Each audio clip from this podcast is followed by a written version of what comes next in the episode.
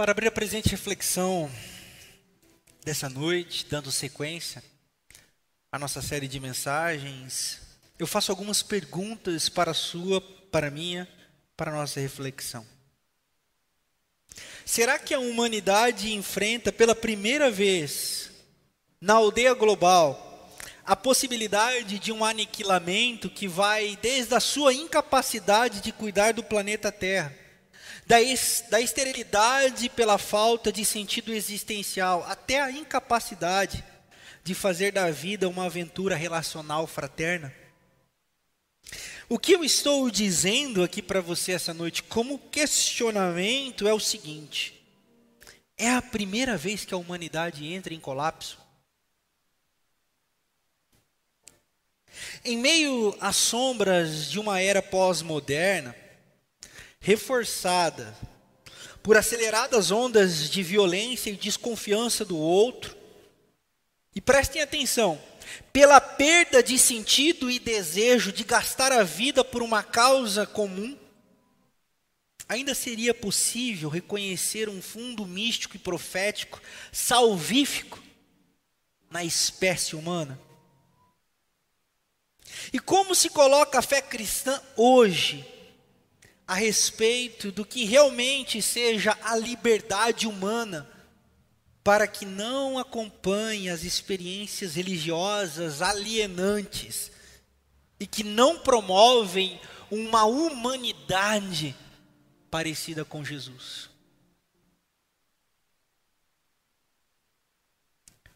O meu foco é colocar a luz a lente, os olhos na liberdade humana. Não simplesmente aquela liberdade de fazer escolhas nas categorias cotidianas da vida. Porém, sobretudo, sobre a angústia da alma humana que não sabe se é livre de fato. Você conseguiria responder se é de fato livre? Pensando fora das categorias de decisões do cotidiano, existencialmente você é livre? Não. Nós não somos livres porque liberdade é angustiosa, já diria Sartre. A liberdade é um lugar angustioso e que os cristãos não costumam ficar ali por muito tempo. Cristãos gostam de regras, gostam de dogmas. Já diria Rubem Alves: os cristãos têm um medo terrível de sair, de cair, de desviar da reta doutrina. Você pode pegar um pastor famoso hoje da internet. Não todos, mas talvez o mais bravo. E você não vai discordar uma vírgula da teologia sistemática dele. Mas pastor, ele vende a fé. Mas pastor, ele é um charlatão, mas pastor, ele fala absurdos, eu sei, mas você não vai discordar uma vírgula sequer da teologia sistematizada dele. Sabe por quê? Porque eu e você somos cativos de uma cadeia chamada religião de reta doutrina. Deus, para mim e para você, é um incômodo. Prestem atenção na seguinte frase: Deus não existe, Deus é. Quem disse isso é o pastor Caio Fábio.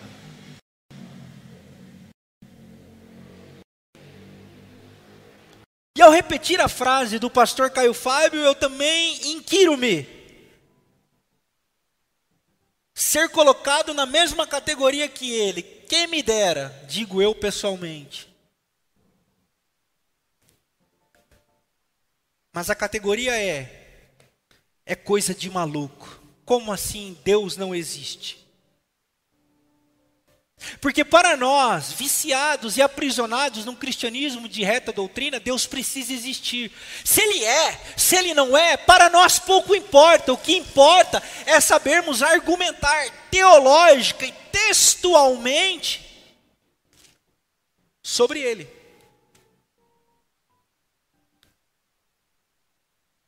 Citarei um exemplo para vocês aqui essa noite. Vacinação na cidade de Botucatu. Uma briga lascada entre os que defendem a ciência e aqueles que dizem glorificar a Deus. Dei uma entrevista essa semana e o repórter me perguntou, pastor, a glória é de Deus ou a glória é da ciência? Eu disse a ele assim: Deus não existe. Deus é. E ele falou assim: Oi?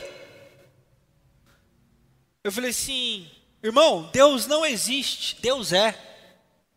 Eu tomo a minha vacina. E os cristãos me perguntam: Mas o senhor não vai dizer glória a Deus? O senhor não vai fazer menção a tua boca não vai confessar, e eu repito: Deus não existe, Deus é.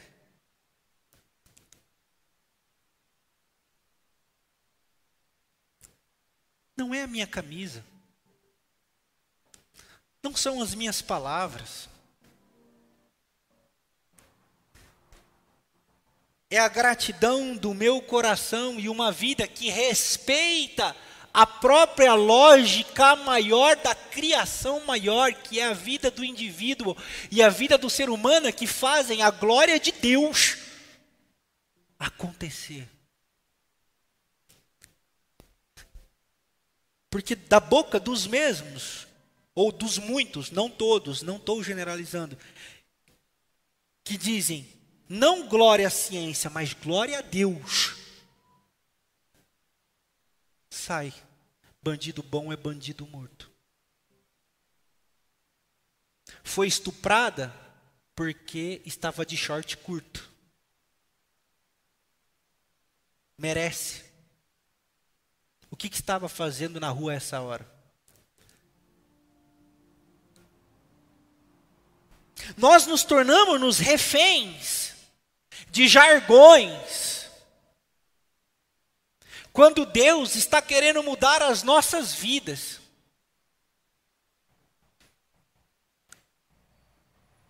Nós nos tornamos reféns de programações. Quando Deus está querendo mudar a nossa existência. Um personagem do Grande Sertão Veredas, de Guimarães Rosa, livro que me inspira nessa série de mensagens junto com a teologia do uruguaio Juan Luiz II, nascido em 1923 e morreu em 1996 no Uruguai. A frase é a seguinte: Deus me livre da ideia fixa. Deus me livre da ideia fixa. Deus me livre de uma mente aprisionada.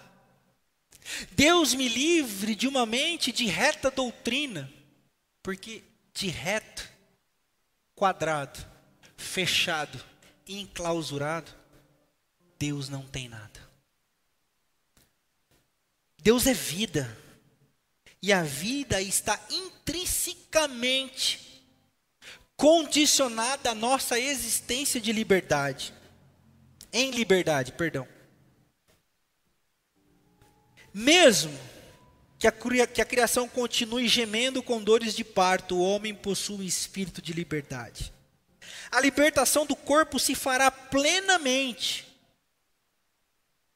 porém já se inicia na existência do agora, aqui, na vida dada pelo Espírito.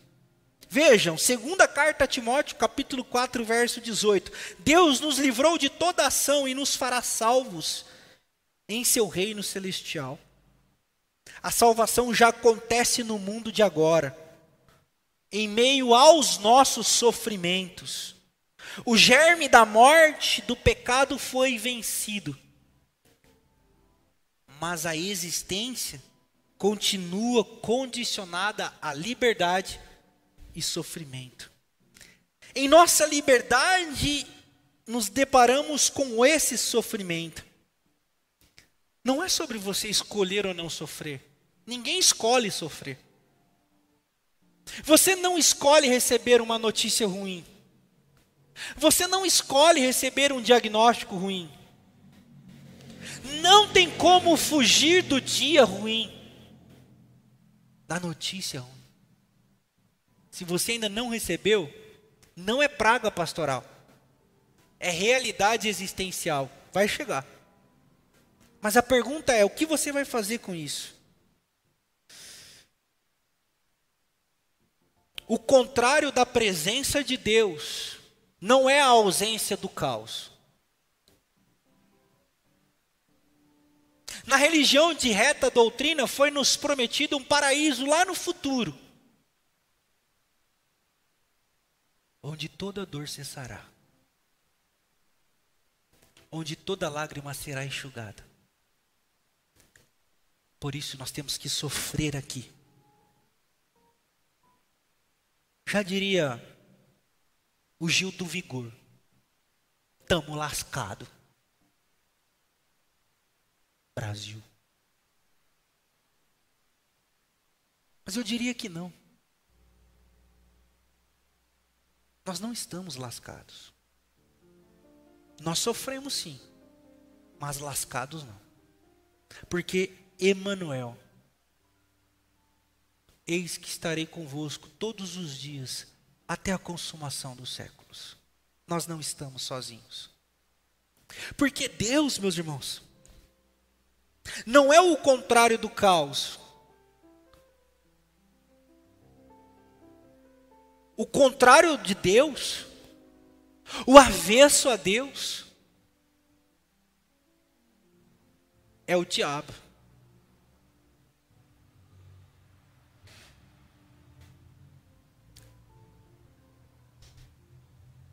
Diabo é uma palavra grega. Diabolos. Significa aquele que divide.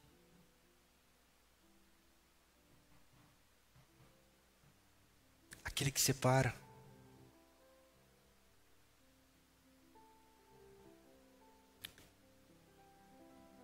No Antigo Testamento ele é conhecido como adversário aquele que se opõe a Deus. Outras nomenclaturas é demônio, que vem de demônio, o daimon, que significa, que significa mal sem explicação.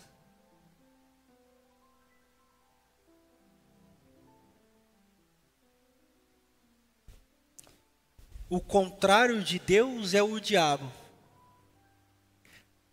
Não é um ser. Não é uma pessoa. Não é uma entidade espiritual que se opõe a Deus. Ninguém se opõe a Deus. Não há poder antagônico a Deus que compete. O que há são seres humanos indiferentes uns aos outros. Isso é o diabo que dividem, que se tornam adversários uns dos outros e que promovem o mal sem explicação nenhuma. O contrário de Deus, então, não é o caos, não é o sofrimento. O contrário de Deus, resumo, é a indiferença.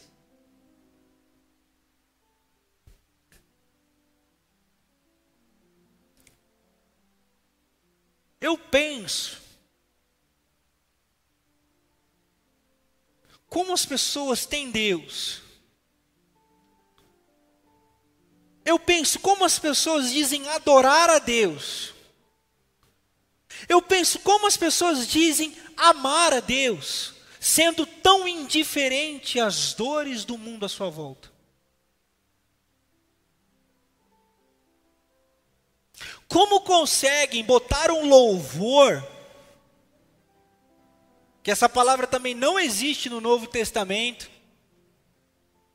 vamos louvar a Deus. Essa é uma perspectiva do Antigo Testamento, quando os hebreus iam para o templo louvar a Deus, adorar a Deus, prestar o culto, que era o sacrifício de animais. No Novo Testamento, é fazer a glória de Deus acontecer, e o texto é muito claro: quer comais, quer bebais, quer façais qualquer coisa, façam para a glória de Deus.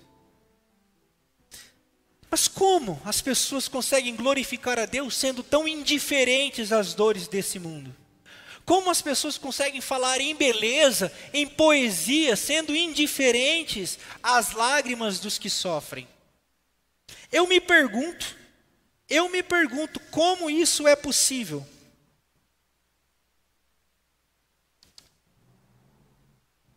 Gênesis no capítulo 1 diz assim, no verso 1, prestem atenção. No princípio, Deus criou os céus e a terra.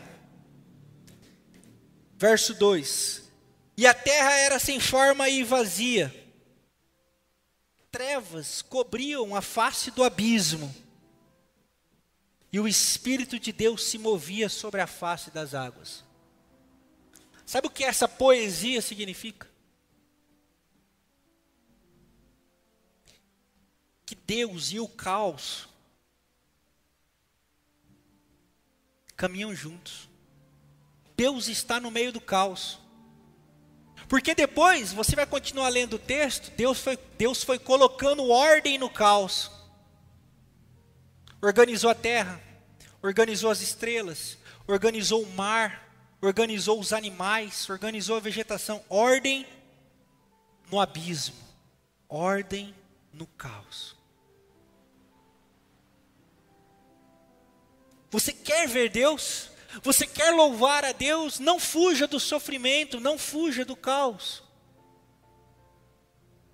Leandro de Barros tem um poema muito sensível. Eu peço licença para ler para vocês. Eu ouvi esse poema da boca de Ariano Suassuna. Diz assim: Se eu conversasse com Deus, eu iria lhe perguntar por que, que sofremos tanto quando viemos para cá. Que dívida é essa que o homem tem que morrer para pagar? Perguntaria também com que ele é feito, que não dorme, não come e assim vive satisfeito. Por que não fez a gente do mesmo jeito? Porque tem uns felizes e outros que sofrem tanto, nascidos do mesmo jeito, criados no mesmo canto.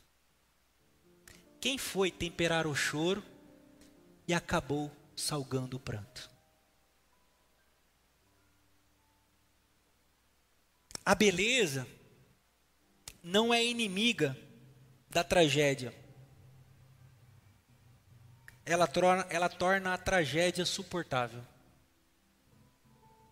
Você pode perguntar, pastor, o que, que o senhor está dizendo? Eu estou dizendo assim, que no dia mal, nas más notícias e no meio do sofrimento, não é punição de Deus na sua vida e nem na vida da sua família.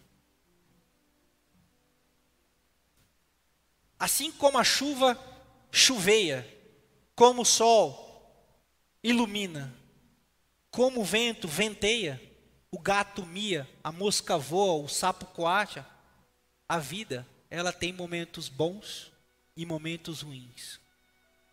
E diante do caos, nós não estamos sozinhos. O que fazer? Essa é a pergunta que eu mais recebo, direta e indiretamente.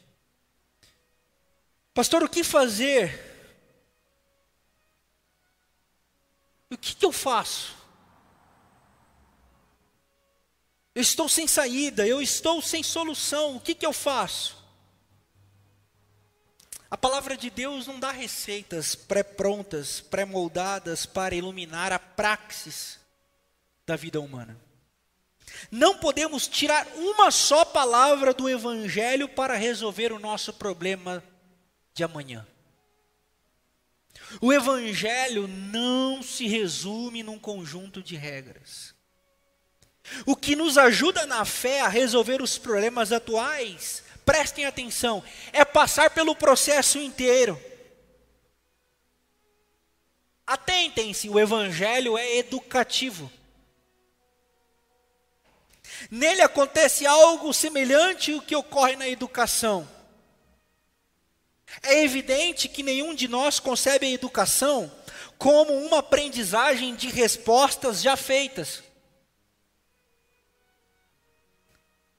A educação supõe passar por experiências diferentes, tentando compreendê-las e tentando ver o que se exige em cada circunstância diferente, para que alguém seja capaz depois de colocar-se à frente dos problemas novos e ser suficientemente criativo para resolvê-los, apesar daquele problema nunca ter apresentado antes, ter se apresentado antes. O evangelho é esse lugar onde nós aprendemos a lidar com a vida. O que quero dizer é que depois da Bíblia, o cristão continua aprendendo com esse processo até o último dia. Até o último dia. Você pode dizer, eu já sei, e eu digo, não sabe não. Mas eu tenho 30 anos de evangelho, sabe de nada, inocente. Não, mas eu já tenho uma caminhada. Legal, mas precisa aprender muito.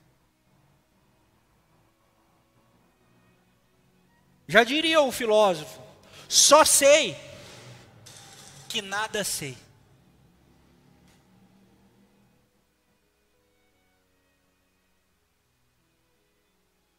O Espírito é quem vai nos conduzir diante das intempéries da vida. Não como alienados, inconscientes, alheios à nossa realidade. Não. Mas um espírito que fala na nossa consciência, conforme está descrito lá em Efésios, no capítulo 3, nos versículos 9 e 10. Ouçam a consciência de vocês. Deus fala ali.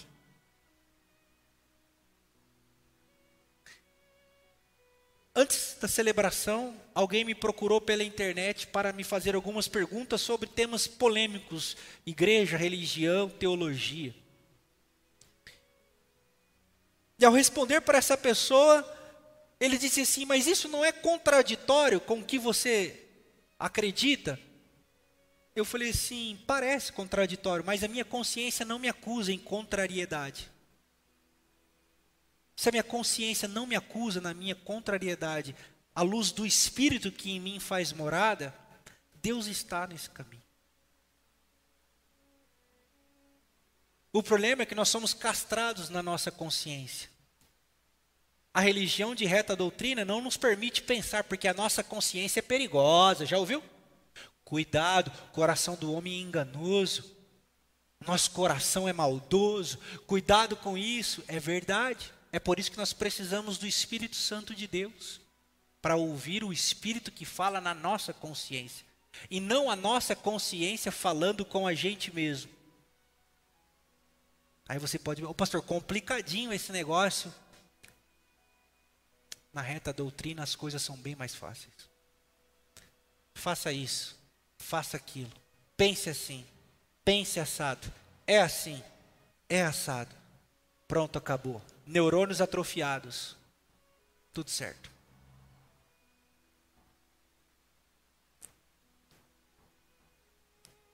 Proporei um caminho para você pensar.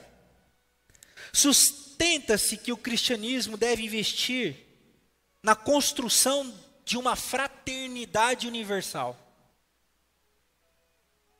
Apesar de todo o cenário no mundo ser marcado pelo egoísmo, pelo neoliberalismo econômico, reforçado pela exacerbação do domínio e poder, do dinheiro, é possível propor um caminho de fraternidade e solidariedade. A salvação, que os cristãos tanto gostam de falar que é para salvar a alma, em Cristo é diferente. Filipenses capítulo 2, do verso de número 5 ao verso 11. Nós temos o que a teologia chama de kenosis. É a transubstanciação do verbo que outrora era o logos, uma ideia no cosmos, no metafísico. Agora se fez gente, pessoa. Se a salvação antes era para a alma, agora a salvação está encarnada para salvar gente salvar pessoas, ir de encontro às realidades caóticas, catastróficas das pessoas. Quer acertar, quer não errar no caminho de Deus, procure as pessoas, ajude as pessoas, Deus estará lá. em seu humilde despojamento, Cristo rompeu com os sistemas fechados do mundo, promovendo a inédita aventura de uma liberdade libertada, chamada, conhecida no termo grego filosófico como amor ágape um amor incondicional.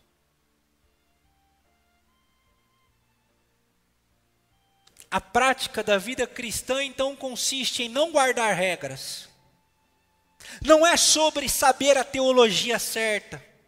Não é sobre frequentar a igreja certa, a religião certa. É outrora.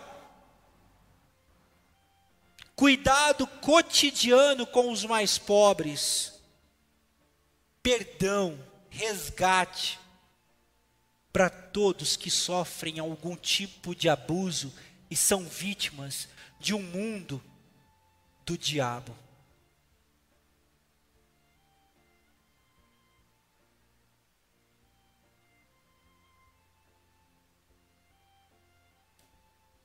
A internet me dá boas oportunidades.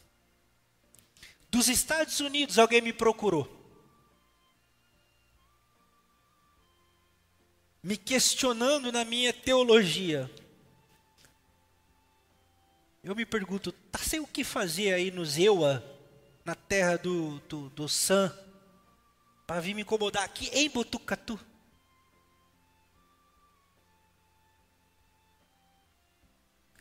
Inquieto ele estava com as minhas falas de amor. Entre indas e vindas, já cansado, porque gente deste mundo evangélico gospel me cansa com certa frequência e com demasiada velocidade. Me cansa mesmo. Eu formulei a seguinte resposta: você sabe por que Jesus diz aos seus discípulos: O novo mandamento vos dou?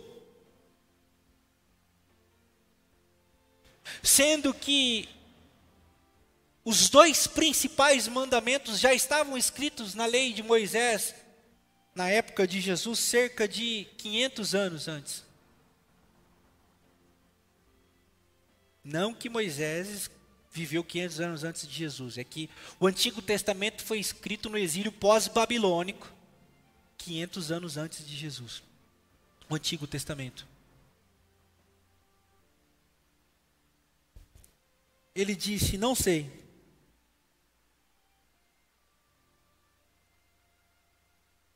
O mandamento é novo por um simples motivo. Na lei, pedia-se para amar o outro como a si mesmo. No reino, a lógica é para amar o próximo como Jesus amou.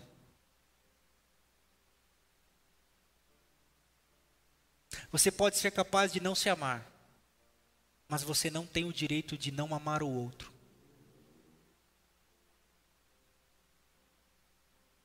Porque Jesus amou ele. E é para você amar ele como Jesus amou. É para eu amar o próximo como Jesus amou. E que amor é esse, pastor? Ágape. A palavra grega ali é agapesen. Amor incondicional. Por isso que o mandamento é novo. Você quer acertar? Você quer usar a sua liberdade para o bem? Você está com medo de viver a sua vida livre dos limites da religião? Eu lhe proponho começar amando incondicionalmente as pessoas à sua volta. O cristianismo se caracteriza pela busca e pelo aprofundamento sobre quem é o homem, dando relevância no aspecto de uma liberdade redimida e promotora de perdão e amor. Se o cristianismo pretendesse ser a resposta pré-fabricada, fixada, uma vez para sempre, todos os problemas dos homens e todos os tempos estariam resolvidos, mas essa seria a mais gigantesca tirania espiritual da história.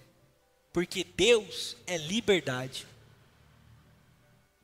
Cada época existe a árdua tarefa da igreja e dos cristãos de captar qual é a imagem do Cristo na sua geração e fazer dela para louvor e glória de Deus. Eu quero concluir a reflexão dessa noite fazendo um convite para você.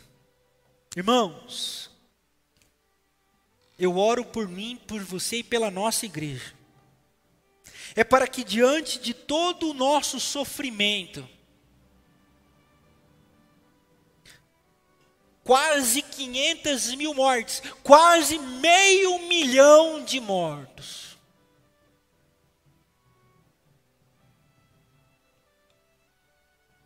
Vou repetir. Quase meio milhão de mortos. A igreja que não chora.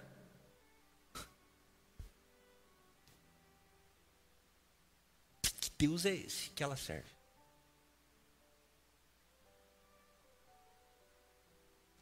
Indignar-se é um caminho. Revoltar-se também é um caminho. Mas o pior mal que o malvado pode nos fazer é nos tornar parecidos com ele. Não se combate o mal com o mal. Fyodor Dostoiévski, no seu livro O Reino de Deus está em vós, diz: resisti à violência pela não violência.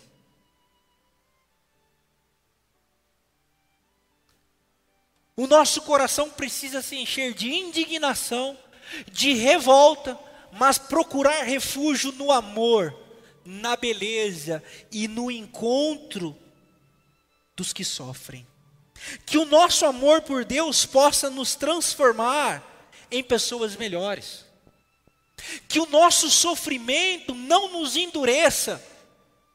Atribui-se essa frase a Che Guevara, mas não é que diz: devemos endurecer sem perder a ternura.